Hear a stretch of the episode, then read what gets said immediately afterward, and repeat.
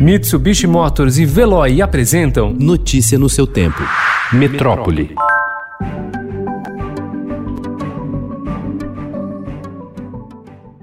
As universidades particulares perderam 265 mil estudantes que abandonaram o curso ou trancaram matrícula em abril e maio, aponta levantamento do SEMESP, que é o sindicato que representa o setor do ensino privado no Brasil. A evasão foi quase 32% maior ante o mesmo período do ano passado, quando foram registradas 201 mil desistências. Segundo a entidade, o cenário traz outro alerta: no mínimo 11,3% dos estudantes devem terminar o ano inadimplentes, com ao menos uma mensalidade atrasada. Estudantes que precisam renegociar pagamentos podem fazer pedido junto à universidade, individualmente ou em grupo, mas na letra da lei não há nada que obrigue as instituições a darem descontos em razão da pandemia. A explicação é dos advogados Maximilian Firro Pascoal e Sasha Rofeiro, do escritório Pinheiro Neto. Ir atrás de bolsas de estudo e programas de financiamento são alternativas. De pé, com máscaras no rosto, álcool em gel ao alcance das mãos e, em muitos lugares, armados com termômetros em formato de pistola, garçons e gerentes de São Paulo se perfilaram na porta de seus restaurantes nesta segunda-feira para receber um público que quase não apareceu. Por toda a cidade, mesas distanciadas uma das outras ficaram vazias, enquanto os frequentadores continuam trabalhando de casa, no chamado home office, ou tiveram medo de dar as caras enquanto o coronavírus está em circulação.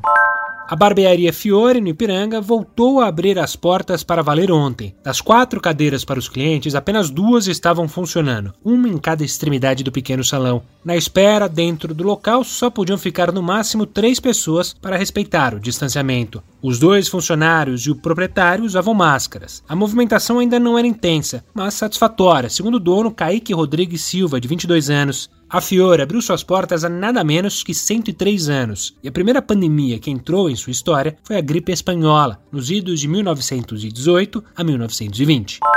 O governador de São Paulo, João Dória, anunciou ontem que o Instituto Butantan começará a fazer testes em humanos da vacina chinesa Coronavac, que previne a Covid-19 a partir do dia 20 de julho. O início da testagem foi liberado na sexta-feira pela Agência Nacional de Vigilância Sanitária, Anvisa. A vacina será testada em 9 mil voluntários da área de saúde, em seis estados brasileiros: São Paulo, Brasília, Rio de Janeiro Minas Gerais, Rio Grande do Sul e Paraná. A vacina foi criada pelo laboratório chinês Sinovac Biotech e é vista pelo diretor do Butantan, Dimas Covas, como uma das mais promissoras entre as testadas no mundo. Segundo ele, se os resultados forem positivos, o objetivo é começar a vacinação em meados de 2021. Nós estamos, nesse momento, preparando o material é, para as pessoas se candidatarem e, e espero que tudo isso ocorra muito rapidamente e antes de outubro a gente termine a inclusão dos 9 mil voluntários. Com isso, poderemos ter uma análise preliminar dos resultados ainda é, esse ano e o que levar, é, levará seguramente ao uso da vacina já em meados do ano que vem.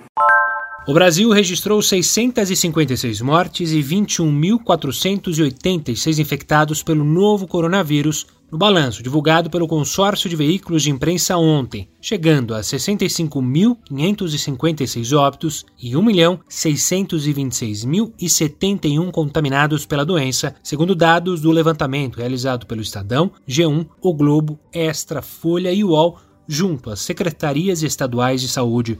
Desde que as regras de isolamento e distanciamento sociais foram flexibilizadas em meio à pandemia, pelo menos 12 capitais brasileiras viram seus índices de infecções aumentarem.